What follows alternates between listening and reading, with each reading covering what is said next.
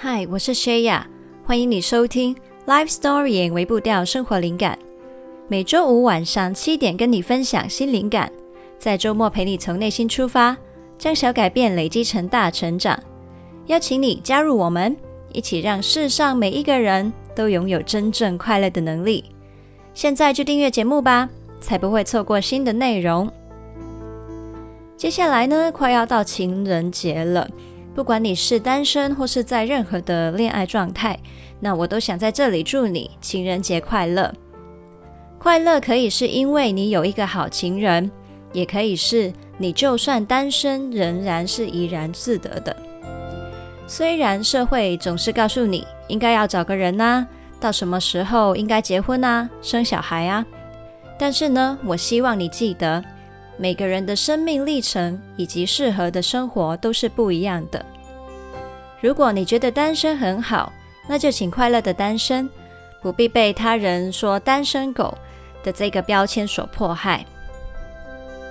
如果你正在等待一段对的感情，只是时机还没有到，那也请你优雅快乐的生活，才能用闪亮亮的姿态来迎接那一个人的到来。如果你有一直关注我们的内容呢，你会发现我从来都没有分享过跟感情有关的主题。那是因为我其实只有一段恋情的经验，觉得自己好像没有太多可以去分享的。我的老公呢，其实就是我的初恋，所以我觉得我好像没有太多结交异性或是面对情伤的方面的这些智慧可以去分享。但是呢，如果你听了我跟我老公的故事，你可能会发现呢，我们的经验也有可以让你参考的角度。那或是呢，你当做好奇八卦一下来听这一集也是 OK 的。好，那接下来呢，就敬请期待 Shaya 的史上第一次感情大揭秘吧。我跟我老公 K 先生是在国中的时候认识，开始当朋友的。那在当朋友的期间呢，我们真的对对方完全没有感觉，甚至不曾想过恋爱的可能性。那我们呢，就这样当了七年的朋友，之后才因为一些原因呢，终于脱离了 friend zone，开始恋爱。谈恋爱呢，也谈了八年之后才结婚，现在呢，当了三年的夫妻。那这段故事啊，我上个星期在 IG 的限动里面简单的分享过了，也收集了一些大家会好奇的问题。那在这一集里面呢，我会透过回答这些的问题的方式来分享我的经验跟想法。那毕竟我也只有这一段的恋情嘛，所以呢，对于广义的感情观，我没有什么高见。那我就以我个人最切身的经验去做分享啦。如果你有提问过的话呢，可以注意一下，去听看看到底你在等的答案在哪里喽。那一些比较接近的问题啊，我会整理在一起回答。准备好的话呢，我们就开始这个 Q&A 的分享吧。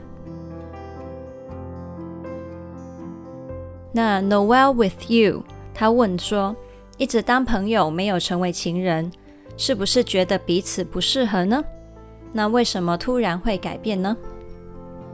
然后张化点零七零五问道：怎么样突破朋友到恋人？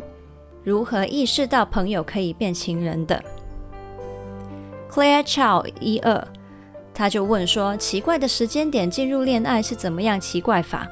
好，那这一个问题前情提要一下，是因为我在仙洞里面有讲说，呃，就是。我们很长时间的，就是当朋友嘛，然后又在奇怪的时间点进入恋爱，那所以呢，Claire Chow 就这样子问。好，那先说我为什么说是奇怪吧。那我想啊，有很多人都会觉得说，要么刚认识的几年内会在一起，不然就应该是一直会当朋友到底了吧？就是也不可能说火花在那么久之后才产生吧。那所以呢，在当了七年朋友之后才在一起呢，我自己觉得算是蛮奇怪的，嗯、呃，或是特别。好，那在当朋友的那七年间呢，其实我是压根没有往恋爱的那边去想，所以呢，我连适不适合这个问题也完全没有考虑过，因为根本没有在脑袋里面出现这一个问题。那老实说，真的都已经那么多年的 friend zone 了，那真的除非是有特别的契机，不然呢，真的不太可能有什么感受上面的改变。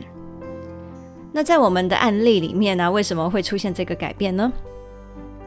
那我记得啊，我曾经经历过一段很低潮的时间。那当时啊，K 先生就很常去听我诉苦，还有陪我。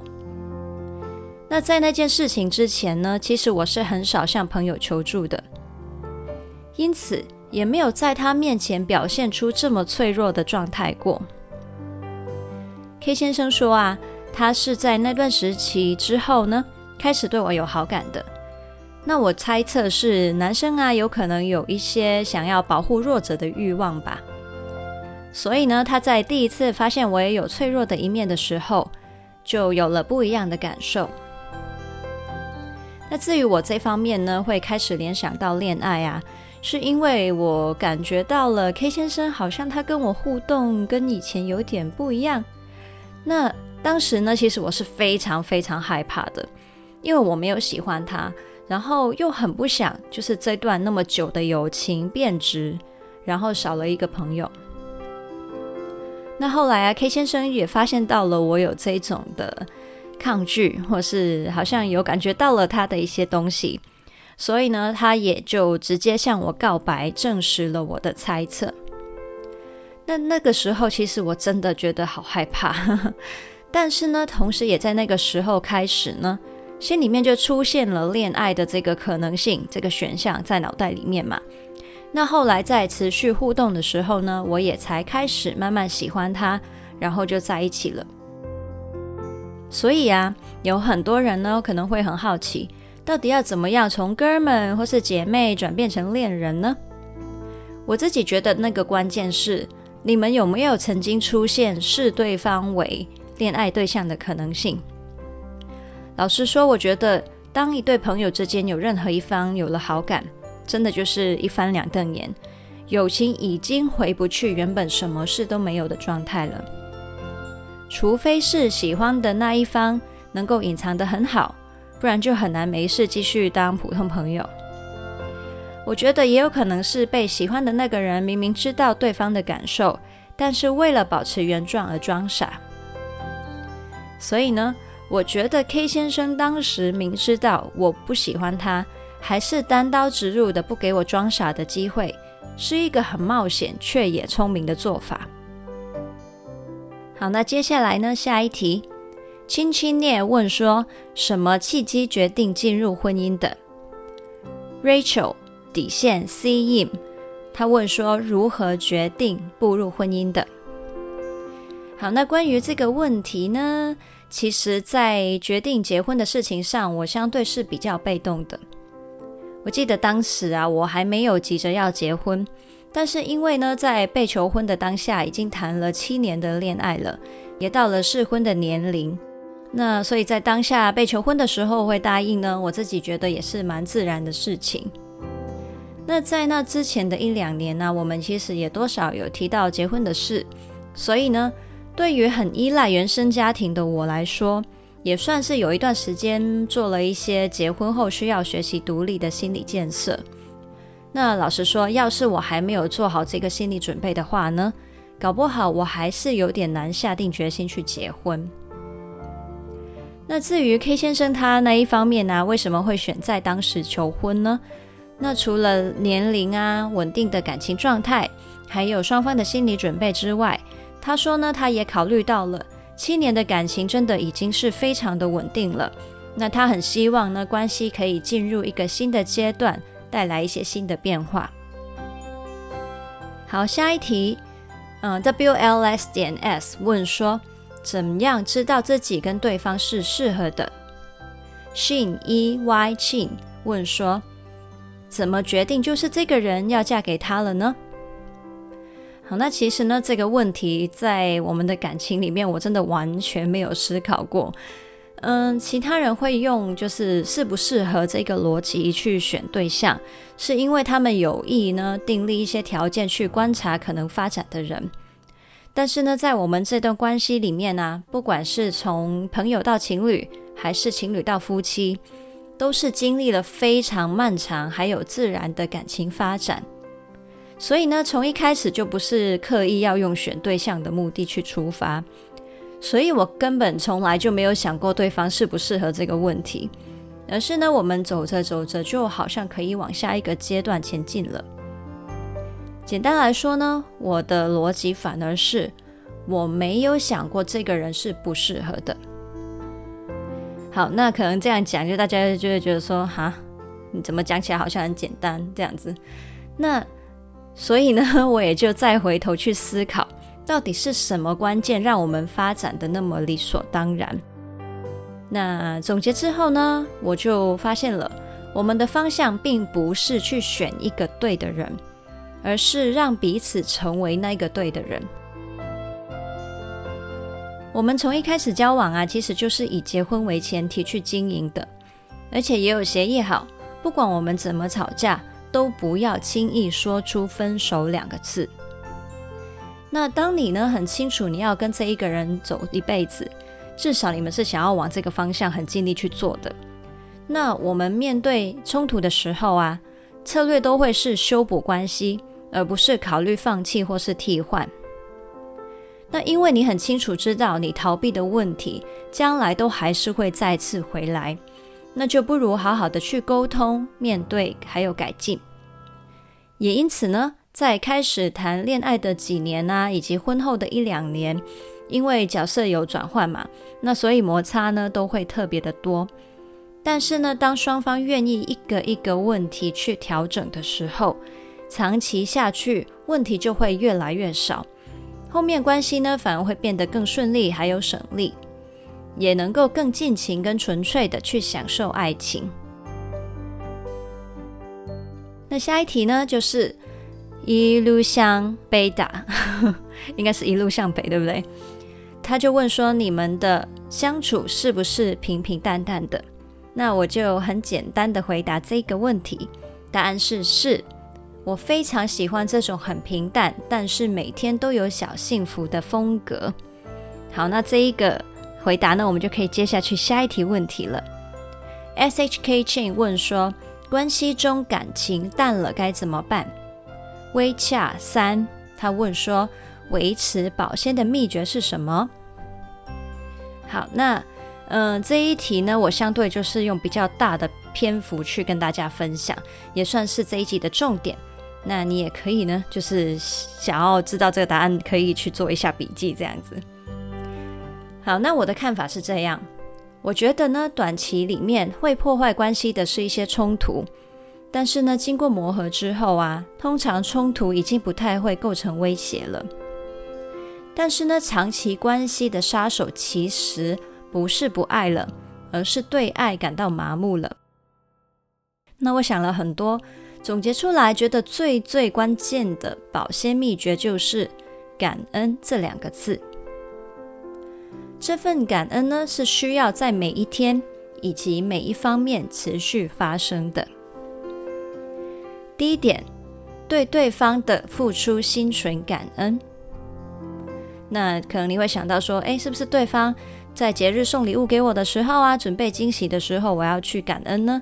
那其实呢，不只是这些时候值得感恩，即便是每一天对方在为你煮的饭啊、洗的碗啊，或是为了就是支持家计辛苦的工作，这一切呢，不管是重复了几万次、几十年，都是值得你去感恩的。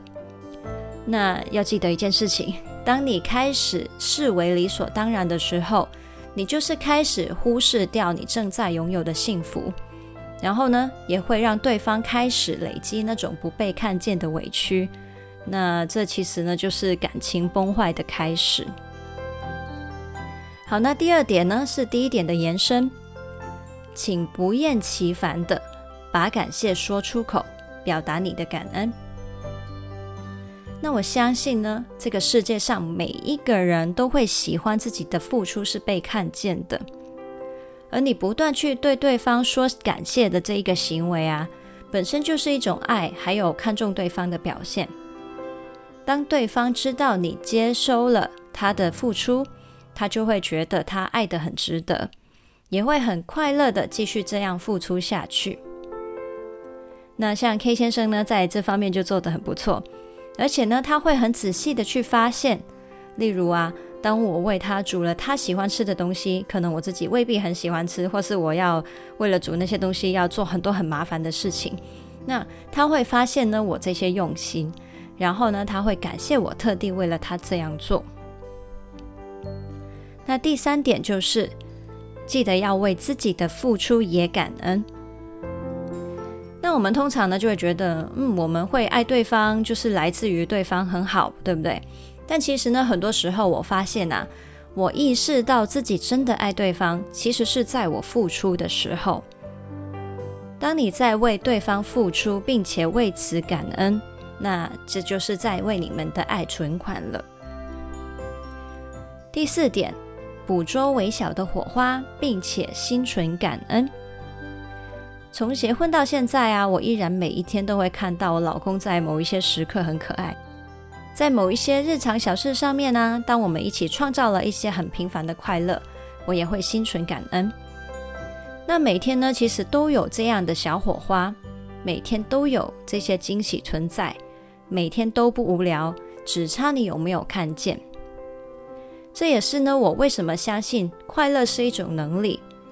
当你懂得用感恩去看这个世界，任何的小小亮点你都不会错过，你自然就会是一个幸福的人。好，那以上呢，就是一些感恩的秘诀。但是除了感恩之外啊，我还想到哪一些可以让我们持续享受关系的秘诀呢？第一就是我们会持续创造乐趣的交集点。那像是我们会一起找一些共同会喜欢看的节目啊，每周呢就很有仪式感的去看最新的那一集。我们也会建议说，不如一起去做些什么吧，让我们有一些共同的期待。像是我们会说啊，不如我们去哪间餐厅吃看看，去哪里逛逛等等。好，那讲到这里呢，有点惭愧，大多数时间都是 K 先生尝试进入我的世界。比如说啊，我喜欢手冲咖啡，然后 K 先生虽然他不懂得冲泡，但是呢，他还是会听我分享一些相关的知识。那现在呢，他算是略懂一二，能够在我冲完咖啡之后陪我品尝，或是跟我有一些的讨论。他也会陪我去参加咖啡的工作坊，或是呢去不同的咖啡厅找好的咖啡。不过呢，在这里也提醒一下哦。请你不要完全迁就对方的喜好而勉强自己，这个呢不是长远的做法。你去配合对方的兴趣啊，一定也要是你自己也有兴趣的点。那像是 K 先生，他就对自媒体的经营知识就没什么兴趣了，他就不会勉强自己去学习这一些来跟我讨论。好，那第二可以让你持续享受关系的秘诀。就是不要怕肉麻，对，你没有听错，就是不要怕肉麻。好，是什么意思呢？其实呢，我们在对方面前呢、基本上是已经完全没有尴尬的在撒娇这样子。我们很习惯会抱啊、亲啊、说爱你啊、学小朋友说话啊，甚至是去捉弄一下对方啊。那这些其实都是我们就是一些日常小火花的一些来源。好，那以上呢，就是我们关系保鲜的秘诀。我们在一些特殊的节日啊，当然也会有一些庆祝活动。但是以我个人而言呢，我觉得每天的小确幸是我自己最主要的幸福来源。好，那接下来最后一题了。Y 点 J 一一零四，他问说。遇到矛盾或是分歧点的时候，都怎样化解呢？好，那在冲突的当下，如果情绪很激烈，基本上没办法做出建设性沟通的时候呢，我们会选择先退开，各自冷静一下，这样子可以避免说出伤害对方的话。等冷静下来之后，我们一定会回去讨论那件事情。那这跟我之前讲的一样。没有解决的问题呢，都会再回来，所以呢，我们会选择好好的去面对解决，而不是避而不谈，或是撒个娇、打圆场就算了。好，那在沟通的过程里面呢，其实我们也没有什么固定的 SOP，但是呢，我们会沟通我们的想法还有感受。那这有助于把误解的地方厘清，也理解呢，原来对方在什么处境之下会出现什么样的情绪反应。那总之呢，过程中双方心里面都要尽量的记得，我们呢，目的不是要争输赢，而是为了我们的关系可以变更好的共同目标而努力。有很多时候啊，其实我们在关系里面底层的目标都是一致的，出现矛盾呢，通常都只是在一些观念或是做法上面有冲突而已。那当你记得这件事情呢，很多时候你会发现，只要目标一致，其实明明双方的做法都是可行的啊。那本来在冲突里面执着的点就会变得很皮毛，然后不太重要了。那在沟通的最后呢，我们会找出共识，总结出那我们以后就是我可以怎么做，你可以怎么做这样子。好，那在这里呢，跟你分享我们结婚的时候。在我们的场刊上面印的一句话，就叫做 “Love always wins”。只要有摩擦出现的时候，记得用这句话在心里面指引你。你们会发现呢、需要执着的其实只有爱这一件事情，而它呢，就足以带你们解决眼前的问题了。好，那我们要分享的就是到这里。在这里呢，我也分享一点小小的后记。真的很感谢大家的提问，因为啊，我在准备这一集内容的时候，才发现，原来我从来没有那么仔细的去思考过我们的感情状态。你们呢，作为旁观者的好奇，的确也激发了我从很多意想不到的角度去整理我的感情观。因为你的参与呢，我也收获了非常的多。所以真的非常感谢你。好，那最后呢，工商服务一下。如果你也希望培养出感恩的基因，让你不管在感情上或是日常生活里面，都能在平淡里享受无限的快乐的话，你可以参加我们一套叫做“三个月疗愈之旅”的电邮计划。你会连续十四周。每周呢，收到一封电邮，带你进行疗愈小练习。在这之后，你将会成为一个拥有快乐能力的人。感恩呢，是其中一个不可或缺的快乐元素，是可以透过练习练成你内心的肌肉记忆的。那这件事情啊，虽然听起来很神奇，但是呢，其实多年来在正向心理学。已经有非常具体的证据支持了。那很希望能够在疗愈之旅里面见到你，亲身经历感恩的快乐魔力吧。连结呢，可以在资讯栏里面找到。好的，那我们呢，这一集的文字稿是放在 lifestorying 点 co 斜线恋爱秘诀。记得呢，要把这一集分享给你想到有需要的人，一起让世上每一个人都拥有真正快乐的能力。还有分享给你爱的人，让你们可以一起呢，把感情升温，保持得更长远。记得要订阅节目，还有打新评分留言。嗯，记得哦，Apple Podcast 可以留言，然后在不同的呃有一些的平台也可以留言，对，你可以找看看。这样可以让更多人看到这个节目，还有邀请你要订阅我们的灵感电子周报。我每个礼拜天都会发一封电邮给你，跟你聊聊一些生活体会，那可以有更深入的交流。你也可以在 Facebook、IG 上面找到我，那我在上面会发放一些灵感贴文，陪你一起将小改变累积成大成长。想要支持我持续跟你分享灵感的话，你也可以赞助我。刚刚讲的所有连结呢，都可以在资讯栏里面找得到。那我们就下次见啦，Happy Life Story，拜拜。